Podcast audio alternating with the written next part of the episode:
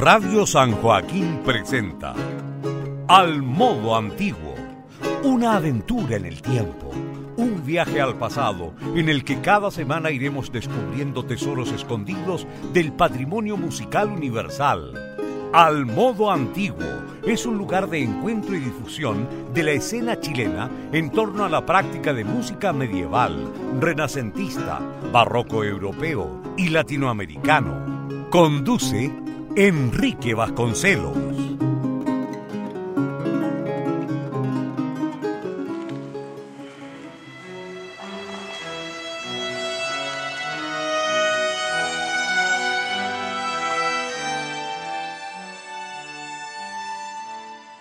Muy buenas noches, bienvenidos a un nuevo capítulo de la sexta temporada del programa Al modo antiguo en Radio San Joaquín.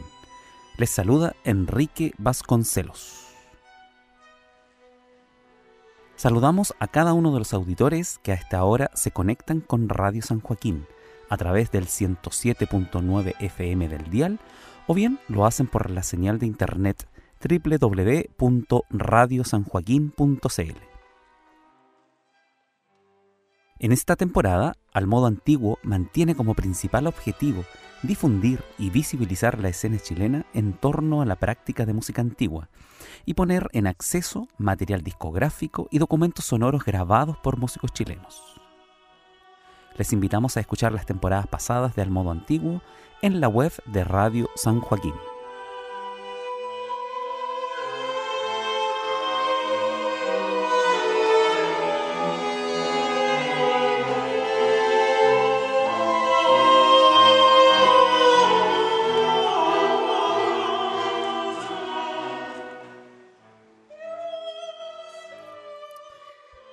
Bienvenidos a una nueva conversación en el programa Al Modo Antiguo de Radio San Joaquín. En esta sexta temporada, nuestro objetivo es conocer y difundir el trabajo realizado por intérpretes nacionales que cultivan la llamada música antigua. Conversamos sobre sus trayectorias, nos acercamos a sus reflexiones y también conocemos sus proyectos. Especialmente escuchamos y comentamos parte del repertorio que han desarrollado. En el programa de esta semana hemos invitado a un destacado músico nacional que se desempeña tanto en el ámbito instrumental como en el vocal. A modo de introducción, podemos decir que nuestro invitado de hoy, Christopher Osorio, inicia sus estudios musicales a temprana edad en el Colegio de Música Juan Sebastián Bach en la ciudad de Valdivia. Es licenciado eh, en Educación, profesor de Educación Musical con mención en Dirección Coral de la Universidad Metropolitana Ciencias de la Educación. Es violinista y contratenor. Ha estudiado canto con destacados profesores, entre ellas las maestras Patricia Vázquez y Nora Miranda, y con el barítono Patricio Sabaté. Por otra parte, realiza estudios de violín con el profesor Nicolás Viveros y actualmente estudia violín barroco con el violinista Raúl Orellana. Destaca su labor docente en el Colegio Artístico Sol de Igimani, donde imparte clases de violín y dirige la camerata de cuerdas Luis Advis y Rayén Quitral Ensamble Vocal. Se ha dedicado a difundir la música antigua, siendo solista junto a varias orquestas barrocas, destacando la Camerata dei Fiori y la Orquesta Barroca de Santiago. Recientemente eh, fue sopranista solista en el estreno en Chile del Stabat Mater de Pergolesi, junto a la Camerata dei Fiori. ¿Qué tal, Christopher? ¿Cómo estás? Bienvenidos al programa Al Modo Antiguo de Radio San Joaquín. Hola, hola Enrique, ¿cómo estás? Yo bien, gracias. Qué bueno.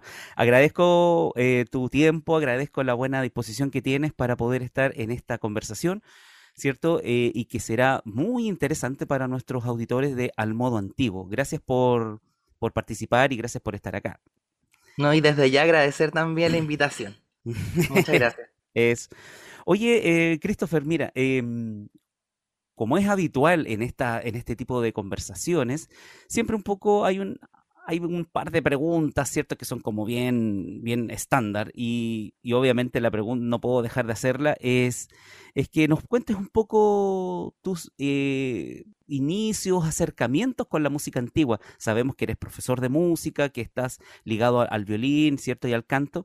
Pero cuéntanos cómo se te comienzas a, ligar con este tema de la música antigua. Cuéntanos eh, eh, esa parte de tu trayectoria musical. Ya, mira, eh, como bien decías eh, en la biografía, yo nací en Valdivia, soy de Valdivia y viví 17 años en Valdivia. Y si bien la música antigua siempre ha estado con el repertorio que los directores de la orquesta o los profesores que tuve cuando pequeño eh, colocaban, nunca fue como, como el, el- como- nunca llegó para quedarse en el momento, pero sí estuvieron. Eh, bueno, debo comentar cosas como extras a mi vida musical que yo toqué flauta dulce, eh, soprano y tenor cuando era niño, eh, con una maestra de flauta del colegio que se dedicaba a la música antigua, que ella, ella tenía su concert de flauta en el colegio, pero yo toqué flauta porque me llamaba la atención y ¿Te toqué varios recuerdas el nombre de esa profesora? Baeza, Patricia Baeza, ¿puede ser? Sí. Y, em, y estuve con ella con flauta soprano y con tenor. Amaba la tenor y me llamaba mucho la atención porque era una flauta de madera que me prestaban en el colegio y me encantaba eso. De hecho, todavía tengo como el gustito por la flauta contralto, tengo una también de madera. Y eh, bueno, y, la- y también porque toqué fagot en, en enseñanza media. Toqué cuatro años fagot en el colegio, pero siempre, y después lo entendí que fue desde la experimentación al, al, poder estudiar canto, a la respiración, al instrumento de, de viento.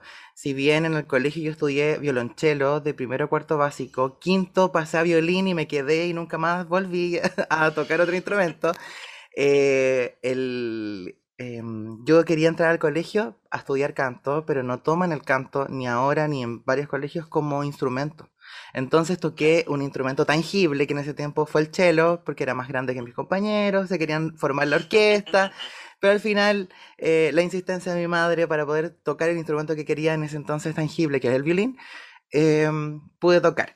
Pero toda esta búsqueda yo la veo ahora desde el canto.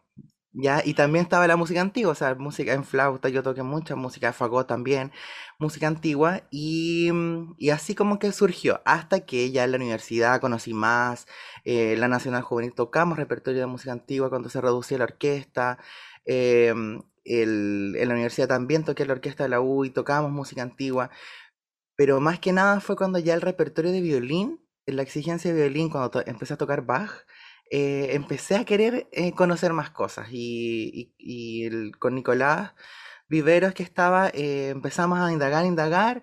eh, fue también la transición de, pasar de tenor a, co- a contratenor, que eso fue otra cosa, de que estaba cantando solo música antigua y tocando violín con música moderna.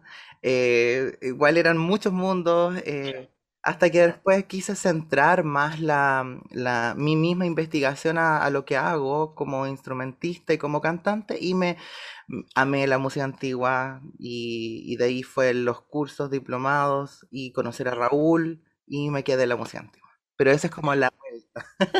Claro, precisamente te quería preguntar por esta, mm, estas dos experiencias que tú tienes, un- por un, por un lado violinista y por el otro lado eh, cantante, ¿cierto? Eh, ¿cómo dialogan estos dos roles en ti? ¿Cómo se complementan, se oponen, se atraen, se repelen? Cuéntame, ¿cómo, cómo viven esos, cómo viven esos, esos dos roles? Porque, claro, uno es la práctica del instrumento tangible, como tú dices, y el otro es el canto. Eh, cuéntanos, ¿cómo, cómo conviven esas co- o coexisten esos dos roles musicales? Mira, debo decir que ellos tratan, porque soy la misma persona, pero hay veces que, que igual es muy difícil. Sí, debo decir que es muy difícil porque tú, eh, mucha gente tiene como esto de, de que hoy el multiinstrumentista, que esas aprensiones, eh, yo igual las tuve en su momento, eh, pero al final como que yo me dejé ser. Como que yo igual tuve, pasé por el, también el periodo de que tengo que decidir qué hacer y no hacer las dos cosas. No, llegó un momento en que dije, no más, yo debo ser, yo soy esto, si puedo desarrollarme las dos, lo voy a intentar y lo he hecho de este tiempo. Ahora, ¿cómo han coexistido? No sé, eh, eh, en su momento yo decía que, o sea, yo siempre digo que soy tres, como tengo tres aristas, pues la del profesor, la del cantante y la del violinista, pero yo debo, eh, he tenido que hac- hacer la distinción, sobre todo, por ejemplo, en las clases. Eh, en el colegio yo digo, yo estoy en modo violín. Si me quieren preguntar cosas de canto, esperemos, no sé, recreo, pero en clase estoy en modo violín. Si estoy en el coro, dirigiendo el coro del colegio, eh, estoy en modo canto, eh, porque si no, mi cabeza empieza así a trabajar demasiado Claro. y, y- Y en el, y en el ámbito como, como profesional, cuando tocaba, bueno, en su momento estuve en la universidad, en la juvenil, y tomando clase de canto y violín. Era mucho, pero más que nada dejé de, de tener tantos carretes, dejé de, de, o sea, la, el, el, apoyo de mi, de mi entorno, yo debo, siempre lo digo, es muy importante, o sea, familia, eh, papás siempre apoyando y, y amigos, o sea, independiente que digan, pero ¿por qué no te quedas? Pucha, es que tengo prueba, tengo que estudiar esto, tengo... Organizar tiempos. Es como que organizarse, de repente permitirse distensión, pero de repente yo no podía porque estuve en, en, un periodo de exigencia de que tenía que rendir para la universidad, tenía que rendir para mis clases de violín y para las clases de canto, para los coros que estaba, para la orquesta que participaba, que tocaba de solista. Que... Pero se puede, lo he podido hacer, de repente he tenido que dejar cosas, porque uno debe ser sincero con uno mismo y con el cuerpo. Pero se puede, es como buscar, buscar las instancias. Quizás también el aprender a decir que no a veces también ayudó a que yo eh, pudiera seguir haciendo cosas. Porque no siempre uno tiene que decir que sí a todo. O quizás decir, ahora no. Puede ser que en un tiempo más sí. Claro. Es cierto, eso es muy cierto. Oye, y en relación a lo estrictamente musical, en, el violín y el canto son instrumentos melódicos eh, por, por eh, esencia, ¿cierto? Mm. Eh, ¿Qué relación estableces tú entre este, discurso melódico que tú realizas tanto en el violín como en el canto, en, en, netamente en lo barroco? ¿Existen correlaciones? ¿Se, se, se aborda de manera distinta la melodía, el discurso melódico? ¿Cómo, cómo ha sido tu caso? tienen toda la relación del mundo, toda, toda. O sea, eh, yo cuando me presento en la vida, en la, instrumental, no me presento así como, hola, soy violinista, eh, cantante. No, soy Christopher y después se empieza a descubrir qué pasa. En muchos masterclass de violín, la, los profesores me, me, preguntaban si yo era cantante porque obviamente me hacían cantar una melodía, por ejemplo, y salía mi voz. O, y ahí mismo ellos decían, o sea, obviamente el trato de la melodía en el violín porque eres cantante es distinta. Y ahí hacía la conjugación del, del, trato, del, del, inicio de la nota, que por ejemplo uno dice el, en, el, en, el, instrumento. Sí tiene mucha relación, eh, innatamente antes lo hacía como relacionarlas, pero después lo traté de hacer siempre consciente. Eh, al, y cuando uno toca violín, en realidad cualquier instrumento melódico debe cantar. Siempre te, dicen, canta, con la, canta la melodía. O te hacen cantar literalmente, canta la melodía. Si tú la puedes cantar y como la cantes, deberías tocarla. Claro. Ahí yo estaba con, un poco más de como de... Mm, herramientas. Herramientas, exacto, porque, por el hecho de ser cantante. Y trato de siempre llevarla de un lado para otro. O sea, cosas instrumentales que yo tengo de niño eh, adquiridas por el violín, eh, las llevo al canto. De repente no juntaban porque me faltaban cosas técnicas del canto, hasta que después ya adquirí cosas técnicas del canto y podía llevar de aquí para allá. Y sí, pues tienen mucha relación, mucha relación. Y sobre todo, a mí me pasa de que estoy en un periodo de, de, de, de llevar más lo instrumental a lo vocal y las, como con el violín, las arcadas son más largas o sea, respiración más largas, em, estoy como llevando eso a mi voz, como poder tratar de tener una, una línea melódica quizás más larga, sin respirar entre medio, sino que solo una, una incisión para poder seguir. Estoy como en ese periodo de vocal mío eh, consciente. Em, pero sí, pues tiene mucha, mucha, mucha, mucha relación. En la afinación, en la afinación sobre todo. O sea, algo que a mí me, me, me han dicho varios profesores que me caracteriza es que soy súper afinado. Y, el, y eso ellos lo atribuyen a que soy cantante. Y a otros, y eso es en el mundo del violín, que lo atribuyen a que soy cantante. Y en el mundo del canto atribuyen que yo soy súper afinado porque soy violinista. y es porque se conjugan, porque son instrumentos. Bueno, el violín no tiene trastes, tú te afinas en tu, tu cuerpo, lo afinas. Y en el canto también por la sensación del canto. Mira, qué interesante, sí. Eh, te preguntaba precisamente porque eh, muchos músicos barrocos históricos eh, tenían también, eran multiinstrumentistas, pues, tocaban violín, oboe, clavecín, cantaban incluso. entonces, em, es como un músico barroco en nuestro, en nuestro tiempo, o sea, no, no estás tan lejos de lo que históricamente era un músico en, ese en ese momento. Entonces, esas distinciones de instrumentista o cantante como que no existían, más bien era un músico, ¿cierto? Un músico en, completo. Bueno, en relación a tu oficio de músico, eh, te he visto recientemente eh, participar en, dos proyectos muy interesantes. Uno es la Orquesta Barroca de Santiago y también con la Camerata del Fiori, ¿cierto? Em, cuéntanos un poco sobre estas participaciones, cuéntanos un poco sobre, eh, porque en, en, cada una tienes un rol distinto, ¿cierto? En la Orquesta de Barroca de Santiago eres violinista, solista y violinista, y también en, el, en la camerata Dei Fiori eres eh, eh, su director y también eres eh, un cantante solista ahí dentro de la agrupación. Cuéntanos un poco así de ambas agrupaciones. ¿Cómo ha sido tu experiencia, etcétera? Sí, en bueno, la Orquesta Barroca de Santiago toco violín, como tú dices, pero también, también estoy cantando y preparando repertorio. Aún no lo, no lo, no lo llevamos a conciertos, pero sí estoy cantando también porque curiosamente está, bueno, dirige Raúl Orellana, quien también es mi profesor de violín, y, y, además lo invitamos a la Camerata de Iferi para ser director invitado en este ciclo de conciertos que estábamos haciendo.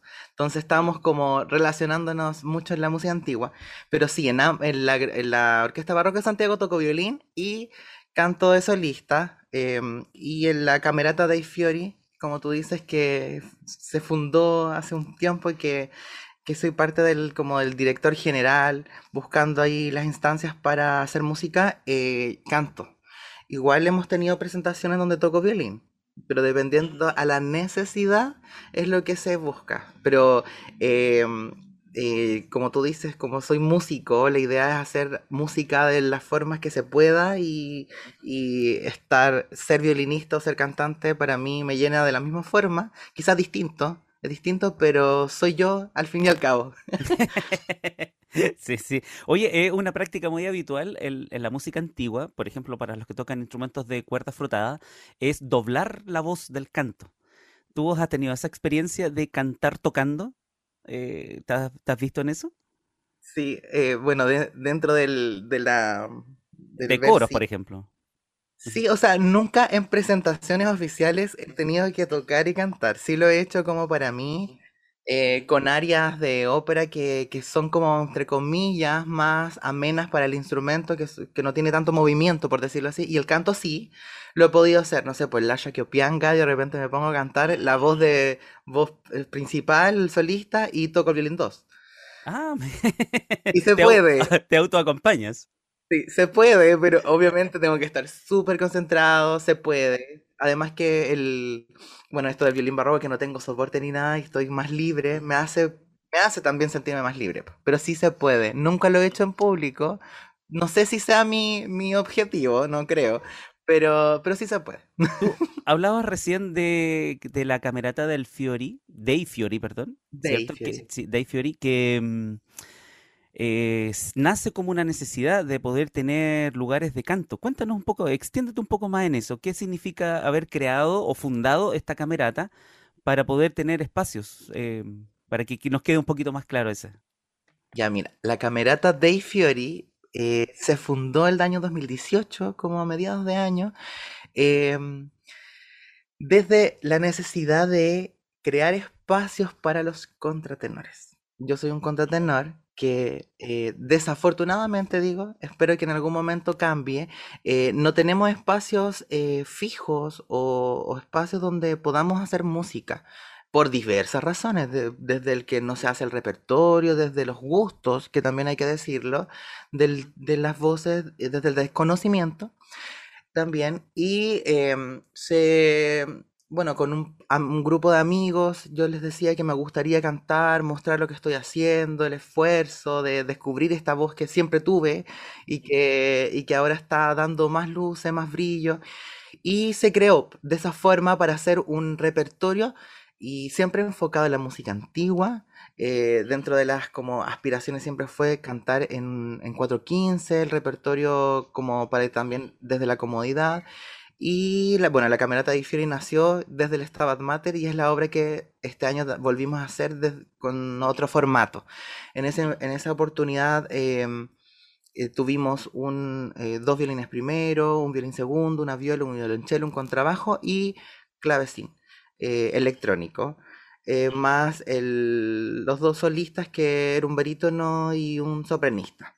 Actualmente eh, invitamos a Raúl, por ejemplo, a, tocar y dirigir el, concierto y se agrandó un poco más la orquesta. Éramos tres violines primero, tres segundos, dos violas, un cello, un contrabajo. No tuvimos clavecina en esta oportunidad.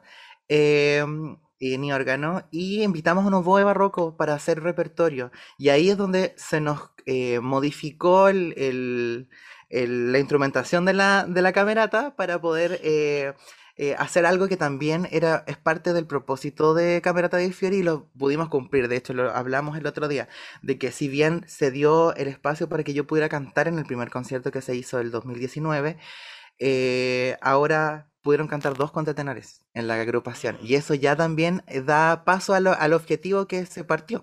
O sea, ya no solo uno, son dos. Se trajo un oboe barroco, más los instrumentistas barrocos que están participando en Camerata dei Fiori. Algunos nos topamos en ambas agrupaciones barrocas que estamos aquí, la Orquesta Barroca de Santiago y en Camerata dei Fiori.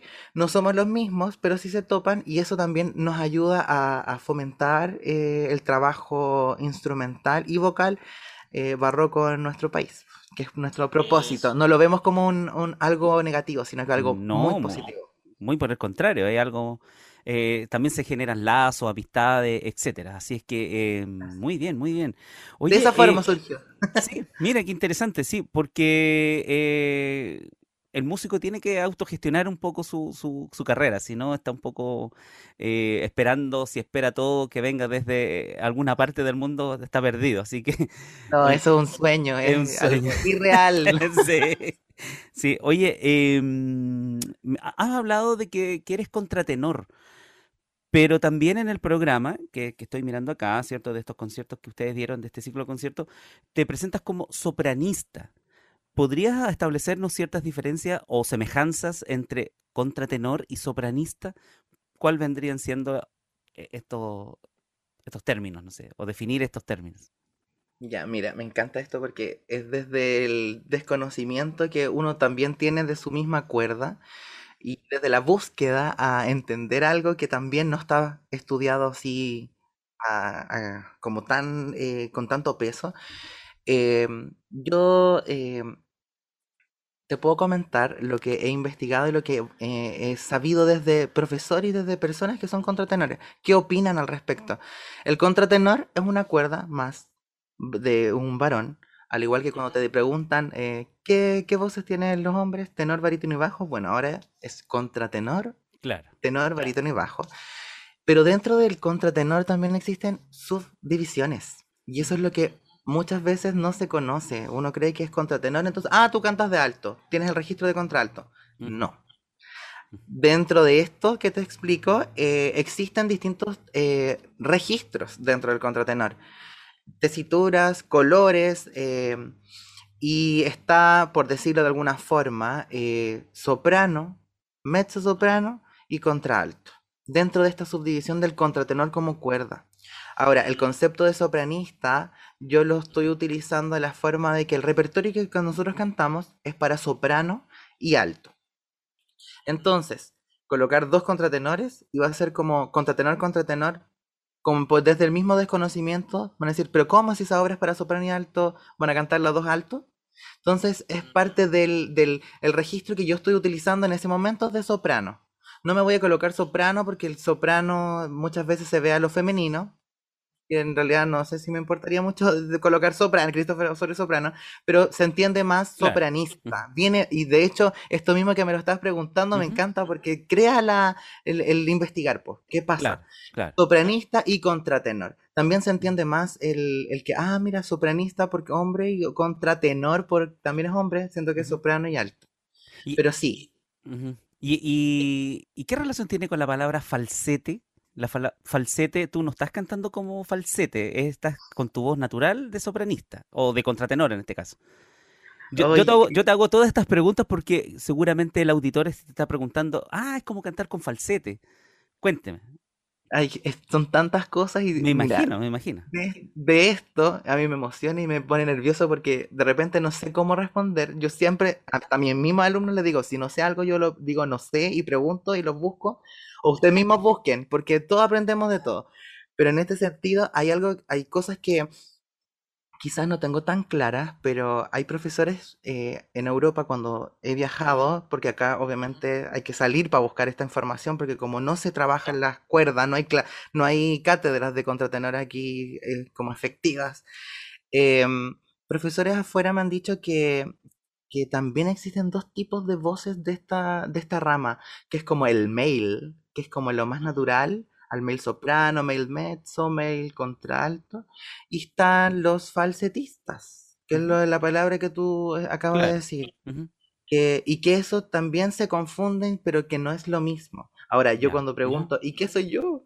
Soy un falsetista porque tú me dices, es que a mí el concepto falsete yo lo encuentro, eh, para mí yo no, yo no lo ocupo porque yo no lo encuentro real. Porque ¿cómo una voz va a ser falsa si yo es mi voz Claro. Como, ¿cómo voy a...?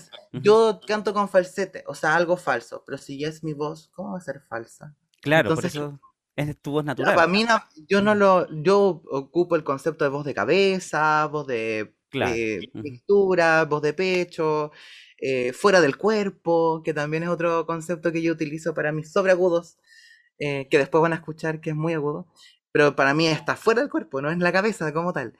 Eh, pero bueno, con respecto al falsete, em, es un mundo. O sea, a mí cuando yo pregunté a varios profesores qué pensaban de mi voz, si yo usaba un falsete, que es el concepto que yo no utilizo, pero si es falsete o un mail, ellos me decían, no, tu voz es naturalmente aguda, pero y que pasas, o sea, tienes miles de pasajes, al igual que cualquier cantante que tiene pasajes vocales, después tomas otra apertura, otro espacio, y solo que tú llegas más agudo nomás pero desde una naturalidad de la voz, no desde un algo que creo y, que enfoco y que coloco en un lugar, sino que dejo ser y es la voz.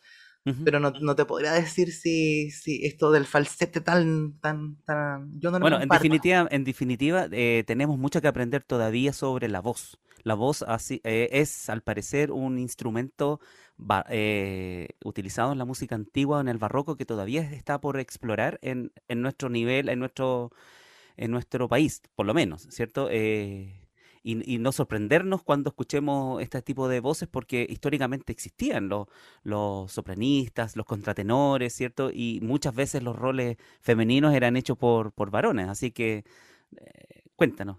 Yo quería decir algo, mira, eh, que, el, que, dentro de estos también voces también estaban los castratis o castrados, claro. que no es lo mismo, y hay que decirlo, que un contratenor. El castrado pasó por otros procesos, eh, eh, que queramos decir o no, pero por otros procesos que impidieron que sus voces se desarrollaran y que quedaran con voz blanca o en un cuerpo de un, de un hombre, varón, eh, y contratenor sí desarrolló su voz, sí desarrolló el cuerpo y tiene esta voz natural. Entonces, eh, esos son dos conceptos completamente distintos, para, que también lo podamos decir. Y lo otro que no quiero dejar pasar, que a mí algo que también no me gusta mucho es lo del etiquetar ni a la gente, ni está el mismo de las voces. O sea, si tú me preguntas qué tipo de voz tengo, yo tengo la voz que Christopher tiene, porque Christopher es distinto a Enrique y es distinto a todo el mundo. O sea, eh, como voces hay, hay personas, hay todo. Así es. Mira, qué interesante. Eh, bien, como te decía, tenemos mucho, mucho, mucho que aprender de, este ámbito tan interesante que es la, la voz cantada y sobre todo la voz cantada en, en este periodo que nos, que nos encanta, que es la música antigua. Así que, em, ¿qué te parece, Christopher? Si podemos escuchar eh, algo de, tu voz, ¿cierto? En una grabación que tú tienes, que es, me parece que es un ensayo que ustedes hacen un registro con la Orquesta Barroca de Santiago y es una obra de Nicolo Pórpora. Cuéntanos un poquitito de eso. Sí, mira, nosotros como te decía delante con la Orquesta Barroca de Santiago igual eh, toco violín y estoy preparando repertorio y estoy cantando un aria de un personaje que se llama Asis, que se llama el aria Alto Jove, de la ópera Polífemo y es de Nicolo Pórpora. Eh, eh, es un aria hermosa, hermosa, o sea, yo la conocí y me enamoré y es un aria da capo, tiene parte A, B, A y la parte A que vuelve a prima eh, tiene unas variaciones que yo creé para, para mm, esta obra. Eso, los invito a escuchar entonces eh, un área de contratenor Asis de Polifemo de Nicolo Pórpora.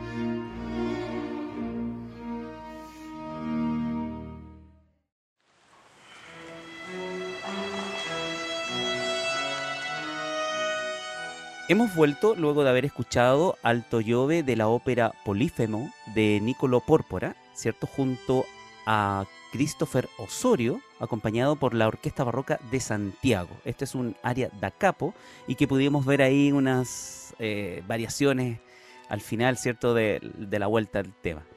Eh, estas variaciones que ciertamente son muy barrocas eh, y que son muy usados esta parte de la improvisación, que no solo los instrumentos improvisan, sino que también la voz puede ir un poco jugando con estas pequeñas variaciones.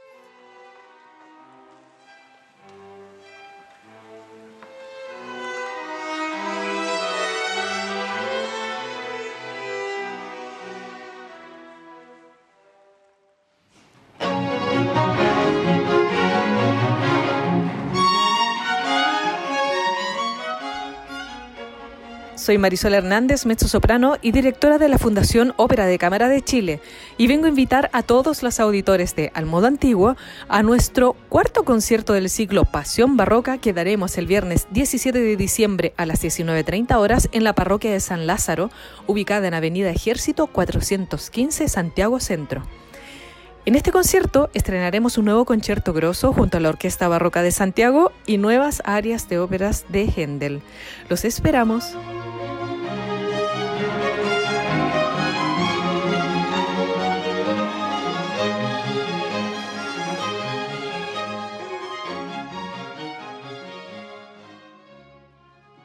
Recordamos a nuestros auditores que en el programa de esta semana estamos junto al músico nacional Christopher Osorio, intérprete vocal y violinista. Miembro de ensambles de reconocida cierto, trayectoria en nuestro país, ensambles de interpretación histórica. Christopher, eh, en el campo de lo vocal, en, los montajes que están produciendo Camerata Dei Fiori, por ejemplo, eh, ¿Cuáles son los compositores y tipos de obras que te interesan abordar eh, para poder un poco dar esta cabida a los contratenores? ¿Qué tipo de, música están trabajando? Mira, la Camerata de Fiori lo que estamos haciendo es eh, música instrumental y vocal, eh, pero de oratorio. Eso era como la, la, idea. Por eso hicimos primero el Stabat Mater de Pergolesi, de Giovanni Battista Pergolesi y eh, también buscar eh, obras que quizás em, eh, tengan el registro del, que en este caso tenga yo de sopranista, de soprano, em, y buscar repertorio que no se haga tan, tan a menudo en, en, Santiago en este caso, porque no hemos podido salir aún de Santiago, pero que, no, que repertorio que no se haga tan, tan, tan comúnmente. Eh, hicimos también el Ich habe genug de la cantata 82 de Bach, eh, interpretada por un barítono, Alfredo Lucero. Y ahí es donde invitamos al, a, David Pérez, oboísta barroco. Y también, eh, bueno, Raúl Orellana propuso tocar algo solo orquesta por la conformación que teníamos. Y fue muy buena, una muy buena decisión y buen aporte. A todos les gustó mucho la Sinfonía del Santo Sepulcro de Antonio Vivaldi. Esos son los tres repertorios que se están abordando en estos programas, en estos ciclos de conciertos con la camerata. Para el próximo año, y lo hemos hablado porque el otro contratenor que canta conmigo en el Estado de Mater de Pergolesi es Víctor Muñoz. Eh, hemos pensado en, en seguir con esta misma idea de poder cantar juntos, de poder invitar a otros colegas contratenores, que habemos más para que la audiencia sepa. Hay más contratenores en Chile eh, y, buscar más repertorio que quizás eh, no se conozca. Eso es como también un propósito de, de, de que está bien que de repente escuchemos siempre las mismas obras en distintas versiones, con distintos directores o distintos solistas, pero también es bueno conocer cosas nuevas conocer cosas nuevas. Eh, si bien nosotros, por ejemplo, igual hicimos el estado de mater antes, pero lo hicimos de una conformación soprano eh, barítono, ahora es dos contratenores. Eh, quizás queremos dejar reposar un poco el Stabat Mater y nos gustaría llevarlo para otros lugares de nuestro país para que conozcan esto, esta experiencia de, este estreno que hablábamos también en Chile que nunca se había hecho con contratenores, pero próximo año vamos a preparar otro tipo de repertorio y quizás vamos a seguir en el barroco o quizás un poco más atrás, ahí lo vamos a ir viendo, porque lo bueno de, de, de que si bien son todos amigos míos, porque todos en la camerata son amigos que se invitaron. Em, eh, hay personas que siendo amigos, conocidos, se empiezan a interesar en el, trabajo que estamos haciendo. De hecho, el domingo recién pasado tuvimos el concierto del, del Stabat Mater de Bach y de Vivaldi y se nos acercó dentro del público amigos músicos que fueron que si necesitan, yo estoy aquí, yo quiero participar, me gusta. Y eso también creo que no lo pensábamos, pero genera más espacio, genera más ideas también.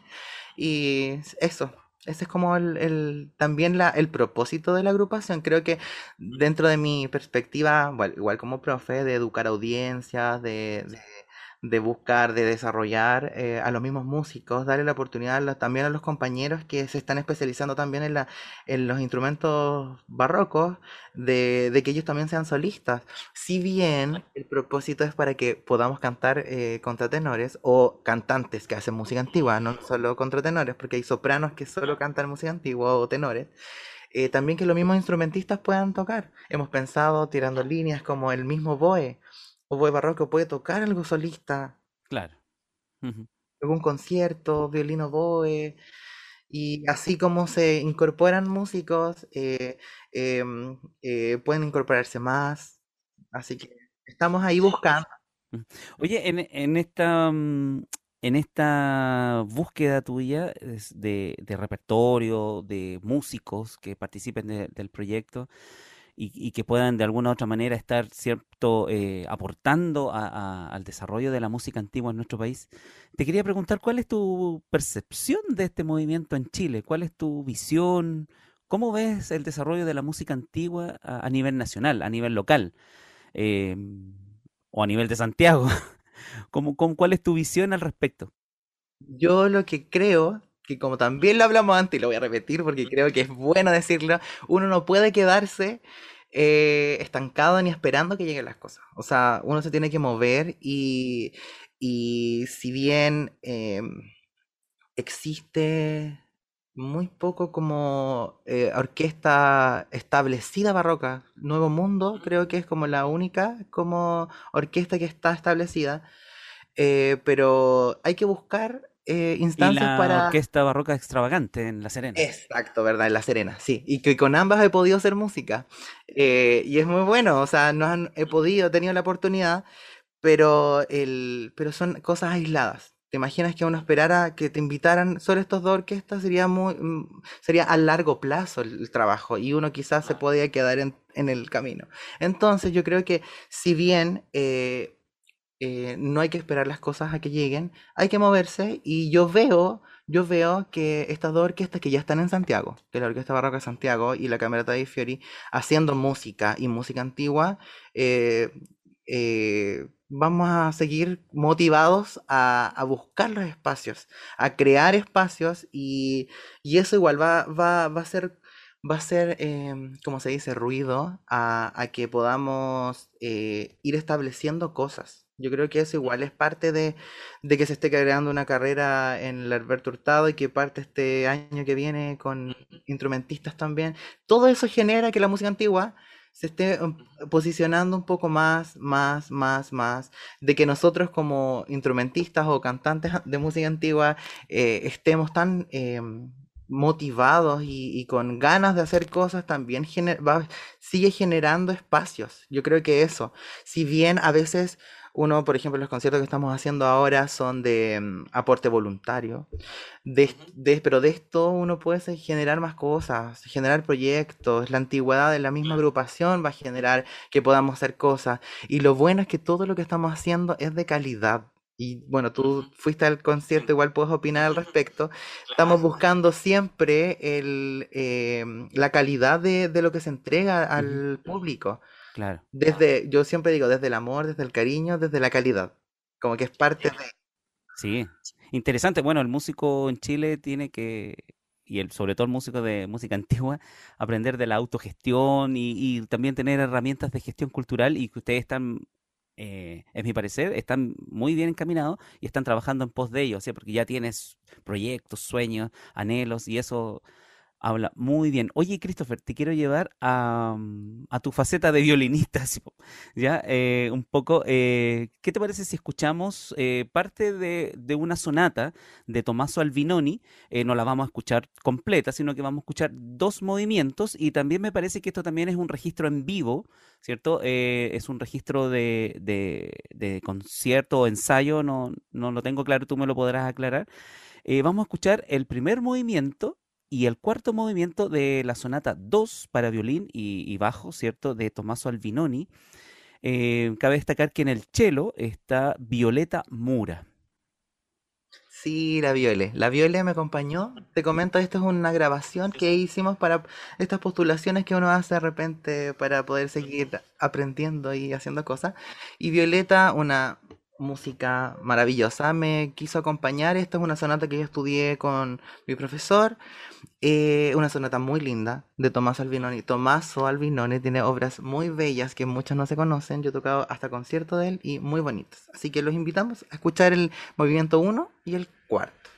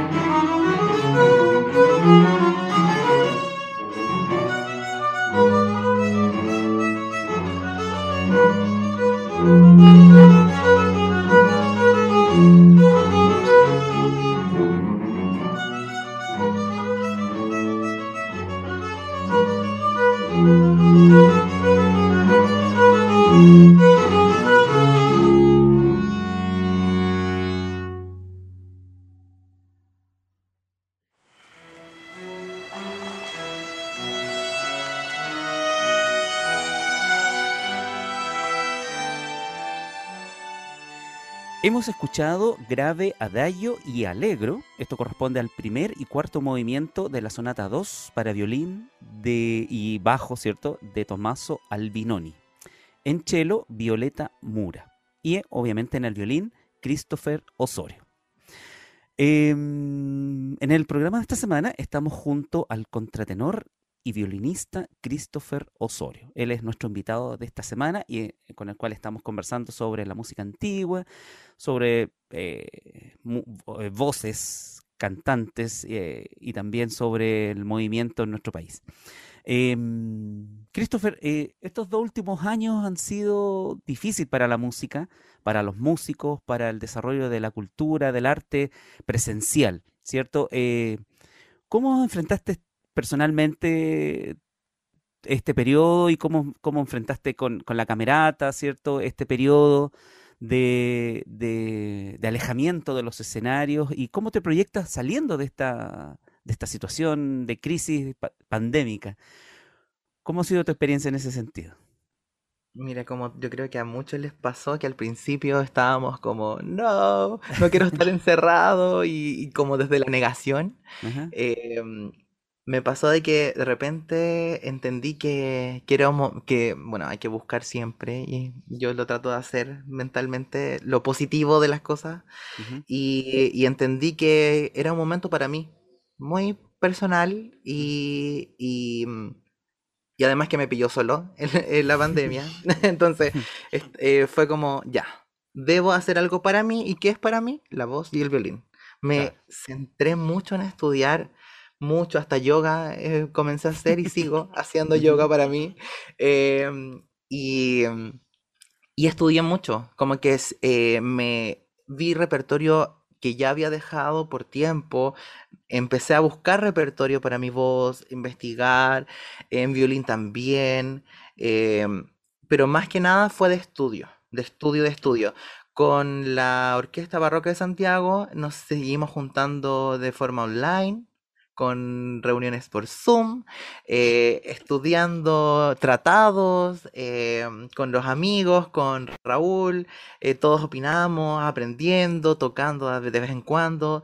Nos sirvió de compañía la música antigua hace mucho y con Camerata de Fiori seguimos hablando con los amigos sabiendo que no podíamos hacer conciertos, pero tirando líneas de que esto no va, no va a quedarse aquí, de que vamos a seguir. Buscando repertorio, em, pero los lazos siempre siguieron. Eh, entonces eso es muy, fue muy positivo más que nada, porque si bien podría haber sido como de dejar muchas cosas, al contrario, se potenció muchas cosas eh, desde el cariño, desde el amor que nos tenemos para hacer lo que hacemos. Así que no, en mi caso fue eso, de estudiar, de, de em, estudiar inglés, eh, estudiar cosas, estudiar canto, la técnica de, de, porque había más tiempo, o sea, yo me, mm, no sé, yo estoy volviendo de a poco a hacer clases presenciales y, de repente uno, entre comillas, pierde mucho tiempo en la locomoción, en el auto, conducir una hora, 40 minutos, 30 minutos, y eso ahora era para ti no, yo lo encontraba maravilloso. Y como, como proyecto a lo que se viene, lo que se está haciendo, bueno, hay varios proyectos que ya surgieron desde la pandemia y que se están tratando de concretar. He tenido conciertos con la Orquesta Barroca, la misma Camerata de Fiori, em, en el verano, conciertos y cosas que pueden ocurrir en Valdivia. Em, pero más que nada yo eh, estoy como permitiéndome hacer hacer cosas y, y, que es, y, y, como también decía adelante, hacer lo que puedo hacer y lo que no, decir que no puedo ahora y cuando se pueda. Pero, pero positivamente siempre, positivamente siempre. Claro. Una de las mm, obras que tú has mencionado varias, varias veces en el programa y, y, que fue parte del origen de la camerata dei Fiori es precisamente el Stabat Mater de Pergolesi. Eh, y que en este ciclo de conciertos, ¿cierto? Que, que, ustedes realizaron, presentaron una versión eh, estreno en Chile, eh, ya lo, lo, decías, con sopranista y con contratenor. Em, me gustaría que pudiésemos o nos pudieras presentar las dos obras o los dos eh, extractos, ¿cierto? Que de esta obra, porque es una obra bastante larga, ¿cierto? Eh, tiene su, su, duración prolongada, pero nosotros acá vamos a escuchar solamente dos piececitas. Cuéntanos qué, qué es lo que vamos a escuchar eh, en este registro que es completamente en vivo, ¿cierto? Es un registro en vivo capturado desde el concierto mismo. Este concierto me parece que fue el 5 de diciembre, hace poco, ¿cierto? Así que cuéntanos. Mira, eh, vamos a escuchar el Stabat Mater de Pergolesi las voces de Christopher Osorio y Víctor Muñoz con la orquesta La Camerata dei Fiori. Y eh, vamos a mostrarles el número uno, que es el Stabat Mater Dolorosa, que dolida estaba la madre llorando junto a la cruz mientras el hijo colgaba. Es el texto que vamos a escuchar en el primer movimiento. Y vamos a escuchar un área eh, de soprano solo que habla de ha visto a su dulce hijo muriendo abandonado, exhalando su último suspiro. Eso es lo que vamos a escuchar a continuación, extractos del el Stabat Mater de Pergolesi junto a la Camerata dei Fiori y a las voces de Christopher Osorio y Víctor Muñoz.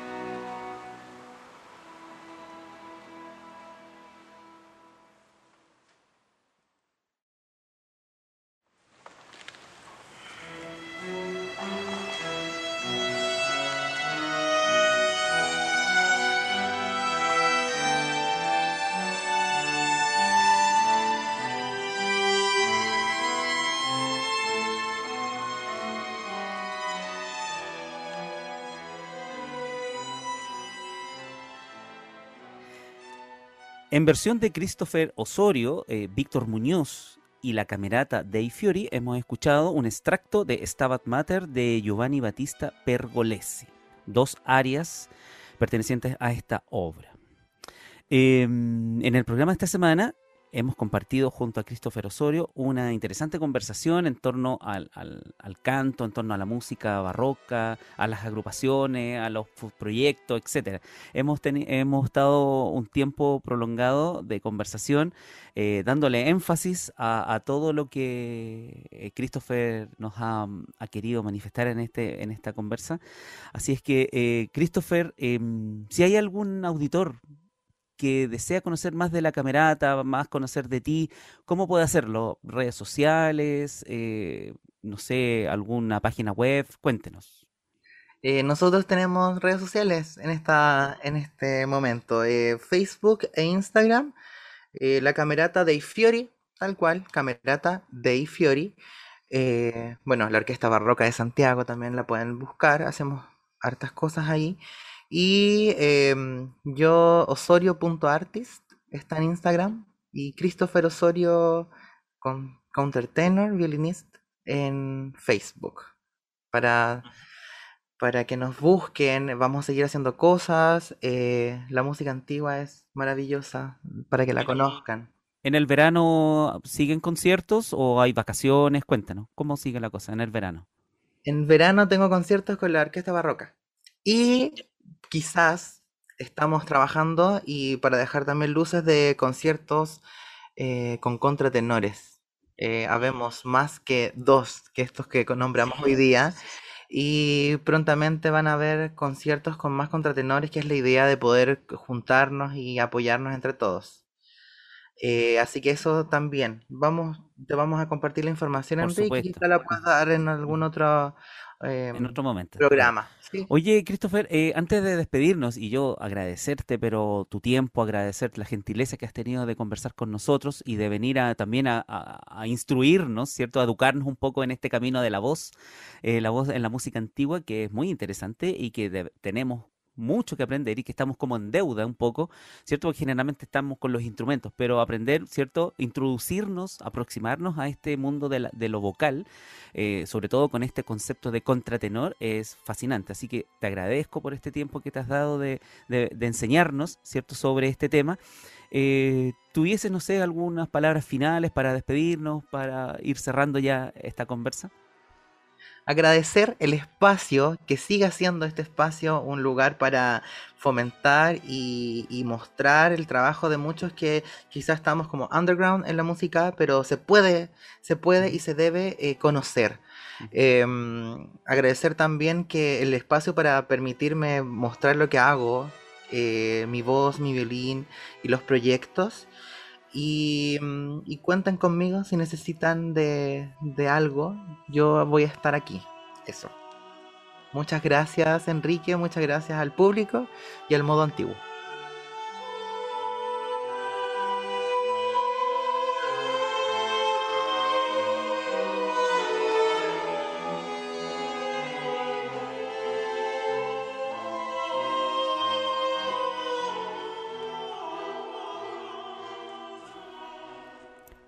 Al despedirnos, les invitamos a visitar el sitio web asociado al programa www.musicaantiguaenchile.cl.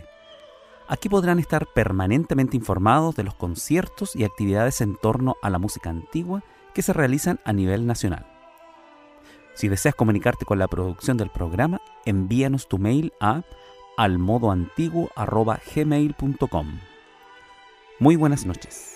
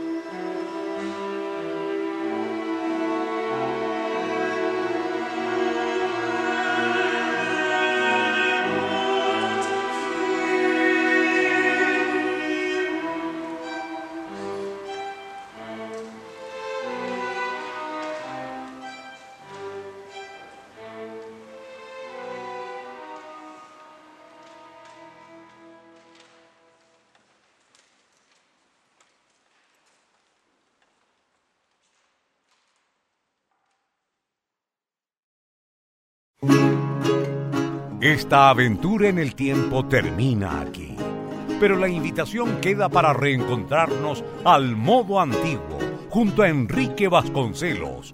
Hasta la próxima semana y recuerda escuchar y compartir este podcast en radiosanjoaquín.cl.